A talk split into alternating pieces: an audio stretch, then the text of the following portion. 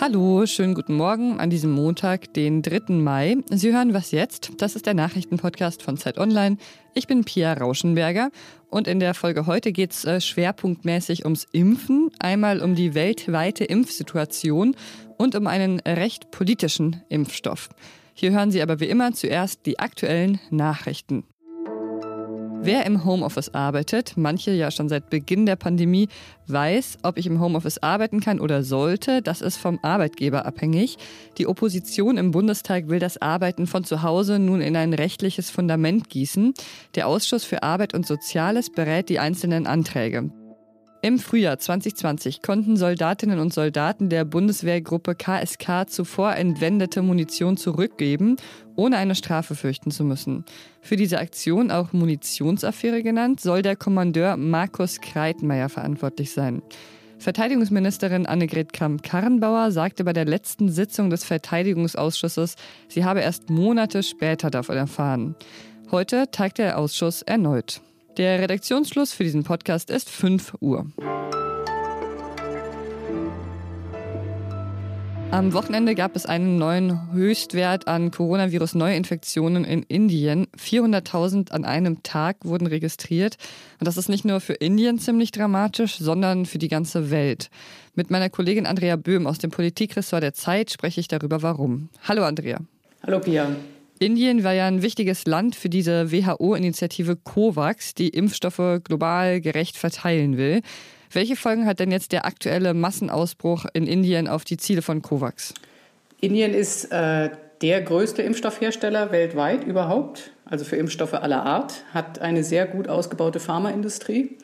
Und Indien war von Beginn an für diese COVAX-Initiative, die ja vor allen Dingen ein Minimum an Impfstoffen für ärmere Länder zur Verfügung stehen, äh, stellen sollte, sehr wichtig, weil Indien eine Lizenz bekommen hatte von dem Konzern AstraZeneca, diesen Impfstoff herzustellen in Indien mit diesen riesigen Produktionskapazitäten und ihn eben vor allen Dingen auch COVAX zur Verfügung zu stellen. Das ist jetzt äh, mehr oder weniger zum Erliegen gekommen, weil Indien eben unter dieser unglaublich brutalen ähm, neuen Welle von Infektionen leidet und selbst mit dem Impfen nicht hinterherkommt. Indien hat ja 1,3 Milliarden Einwohner und da sind jetzt gerade mal 150 Millionen Dosen verimpft worden und der Stoff ist einfach knapp in den meisten Bundesstaaten. Darunter leiden die ärmeren äh, Länder in anderen Teilen der Welt. Ja, in den USA sind ja schon über 40 Prozent der Bevölkerung bereits mindestens einmal geimpft und in vielen ärmeren Ländern ist das nicht mal ein Prozent. Es gibt sogar einige Staaten, für die COVAX die einzige Möglichkeit ist, an äh, Covid-19-Impfstoff zu kommen. Ähm, ja, in welchen Ländern bzw. Regionen fehlt es denn gerade besonders an Impfstoff? Die allerärmsten Länder haben tatsächlich so gut wie keine Chance, selbst mit dem wenigen Geld, was sie haben, ähm, mit äh, Pharmaunternehmen zu verhandeln. Die sind auf COVAX angewiesen. Das gilt für einen großen Teil der afrikanischen Länder, das gilt auch für diverse asiatische Länder. Momentan ganz konkret betroffen sind Länder wie Pakistan und Bangladesch, aber auch in Afrika Länder, die gar nicht mal zu den ärmsten gehören, die aber die erste Rate, die erste Lieferung von COVAX schon bekommen hatten im März, zum Beispiel Ghana, Senegal, Ruanda und denen der Impfstoff jetzt ausgeht, weil COVAX eben äh, nicht nachliefern kann. Wir sind ja hierzulande in Deutschland fast schon ein bisschen optimistisch in letzter Zeit. Ähm, dieser Impffortschritt durch die Hausärzte, dann eine Million Geimpfte an einem Tag. Aber erklär doch nochmal, warum es uns auch betrifft, wenn woanders nicht so schnell geimpft wird.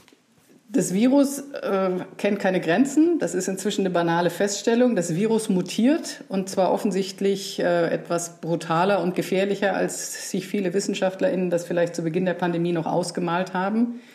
Je mehr Zeit das Virus äh, hat, um äh, Varianten zu finden, beziehungsweise sozusagen seine, seine eigene Form der Verbreitung zu verändern, desto gefährlicher wird das auch für Länder, in denen bereits ein größerer Anteil der Bevölkerung geimpft ist, weil das Virus eben in der Lage ist, dann die sogenannten Immun-Escapes zu entwickeln, also auch in einer Art und Weise zu mutieren, in denen dann Impfstoffe nicht mehr so wirksam sind oder womöglich gar nicht mehr wirksam sind. Darunter leiden dann eben auch die Impfkampagnen und dann kann das wie ein Boomerang eben auch zu uns zurückkommen. Ja, was müsste denn jetzt konkret passieren, damit die Situation besser wird? Was müssen reichere Länder wie Deutschland, Frankreich, die USA machen? Ganz, ganz wichtig ist schlicht und ergreifend teilen. Und zwar nicht erst, wenn wir alle durchgeimpft sind, sondern jetzt. Das ist möglich. Wir haben so viel reserviert. Wir können abgeben, ohne dass wir sozusagen unsere eigenen Impfkampagnen gefährden. Das ist das Allerwichtigste. Das Zweite ist, Es muss eine große Initiative geben, angeführt auch von den reicheren Ländern, um dafür zu sorgen, dass die verschiedenen Pharmaunternehmen äh, Lizenzen bereitwilliger verteilen und mehr dazu bereit sind, die Produktionskapazitäten weltweit auszuweiten. Und der dritte Schritt ist tatsächlich mittelfristig dafür zu sorgen, dass in anderen ärmeren Regionen der Welt die Kapazitäten für Pharmaentwicklung und für die Herstellung massiv ausgebaut werden, denn das ist mit ganz Sicherheit, mit ganz großer Sicherheit nicht die letzte Pandemie, die wir erleben und äh, sie wird auch die nächste wird nicht erst in 100 Jahren kommen, sondern die kann auch schon in 10 Jahren da sein. Ja, danke Andrea. Danke.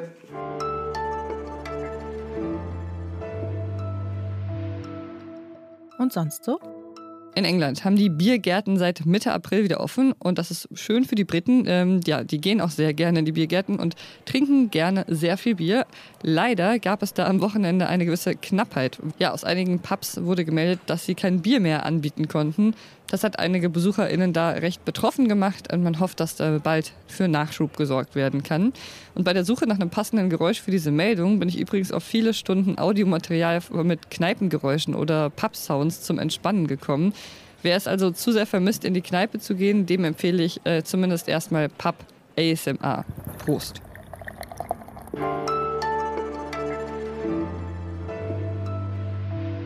Es ist ein Impfstoff mit laut Studien extrem hoher Wirksamkeit, der in Deutschland trotzdem noch nicht verimpft wird, der aber einige mächtige Fans hat. Es geht um Sputnik V, den Impfstoff, den das russische Gamaleya-Institut entwickelt hat. Und mein Kollege Martin Machowetz hat darüber geschrieben. Hi. Hi, grüß dich. Ja, warum wird Sputnik V in Deutschland eigentlich noch nicht verimpft? Äh, das ist ganz einfach. Es hat noch keine Zulassung in der Europäischen Union. Äh, das äh, läuft gerade, das Zulassungsverfahren. Da fehlen noch jede Menge Unterlagen, wenn man die Zulassungsbehörden richtig versteht. Und ob das noch im Mai klappt mit der Zulassung oder nicht, steht ein bisschen in den Sternen. Die Russen sind ja selbst eher impfskeptisch und lassen sich nicht so gerne mit Sputnik wie impfen. Gibt es denn auch eigentlich einen Grund, dem Impfstoff zu misstrauen? Also erstmal auf dem Papier, das sagen alle Forscher, äh, mit denen ich gesprochen habe, ist das ein sehr guter Impfstoff. Das ist ein Vektorimpfstoff, der funktioniert so ein wenig wie AstraZeneca. Das Problem ist, äh, dass äh, die russischen Behörden sehr intransparent arbeiten, dass die Datenlage relativ unklar ist und dass man zwar tolle Studienergebnisse hat, aber nicht so ganz klar ist, ob die Grundlagen dieser Studien, ob die Patientendaten, auf denen das beruht, alle so vollständig, alle so sauber gearbeitet sind, dass das nach europäischem Maßstab ein sicherer, wirksamer und guter Impfstoff ist. Ja, jetzt ist es so, dass einzelne MinisterpräsidentInnen selbst nach Russland reisen, um dort über Sputnik V zu verhandeln. Wie kommt das? Ich war ja selber dabei vorletzte Woche, als Michael Kretschmer, der sächsische Ministerpräsident, nach ähm, Russland geflogen ist, um den Impfstoff sozusagen nach Sachsen und nach Deutschland zu holen. Und habe da gemerkt, dass irgendwie von diesem Sputnik wie so eine besondere politische Wirkung ausgeht, weshalb wir in der Zeit jetzt auch uns für diese Formulierung entschieden haben, das ist äh, fast ein politischer Impfstoff geworden. Ja, man redet sozusagen über diesen Impfstoff so, wie man über Russland redet. Wer Russland äh, super findet und wer irgendwie findet, dass die deutsch-russischen Beziehungen was sehr Wichtiges sind, der findet irgendwie auch Sputnik wie klasse. Und wer grundsätzlich eine Skepsis hat gegenüber Russland, er findet ähm, irgendwie auch Sputnik wie nicht gut. Und äh, das ist ganz interessant, weil da entfernt man sich so ein bisschen von Wissenschaft und kommt auf so eine politische Ebene, nach der man so einen Impfstoff beurteilt. Und das ist ganz eigenartig. Ich habe das Gefühl, dass äh, verschiedene Ministerpräsidenten finden, dadurch, dass sie mit Russland ein gutes Verhältnis haben wollen, dadurch, dass auch viele ihrer Wähler gerade in Ostdeutschland äh, ein gutes Verhältnis zu Russland haben wollen, ist auch dieser Impfstoff sicherlich was Gutes. Und sie wollen dem sozusagen äh, offensiv äh, positiv gegenüberstehen. Und deswegen äh, ist es sozusagen so eine, so eine Art politische Mission geworden, dass man diesen Impfstoff haben will. Und äh, das ist natürlich ja zumindest gewöhnungsbedürftig. Und ist es eigentlich auch so eine Art Interesse von Russland, dass ihr Impfstoff so die deutsche Politik spaltet? Ja, ich glaube, das Interesse von Russland ist eher, äh, sich als ganz großartige Wissenschaftsnation äh, darzustellen und ähm, den Eindruck zu erwecken, Sputnik V sei sozusagen das Beste, was auf dem Corona-Impfstoffmarkt zu haben sei. Also ist die russische Erzählung, äh, die natürlich auch ein bisschen propagandistisch ist.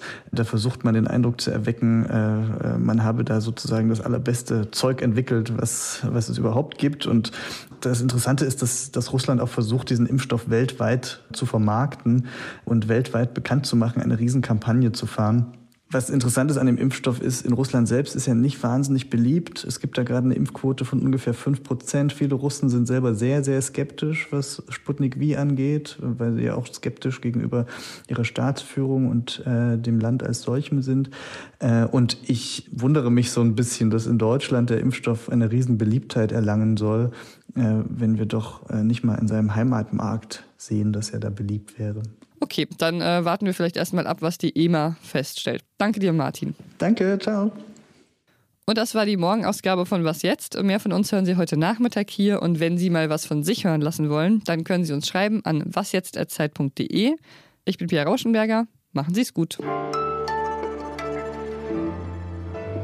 ich gehe jetzt nochmal für zwei Stündchen in den Pub. Zumindest online. Cheers.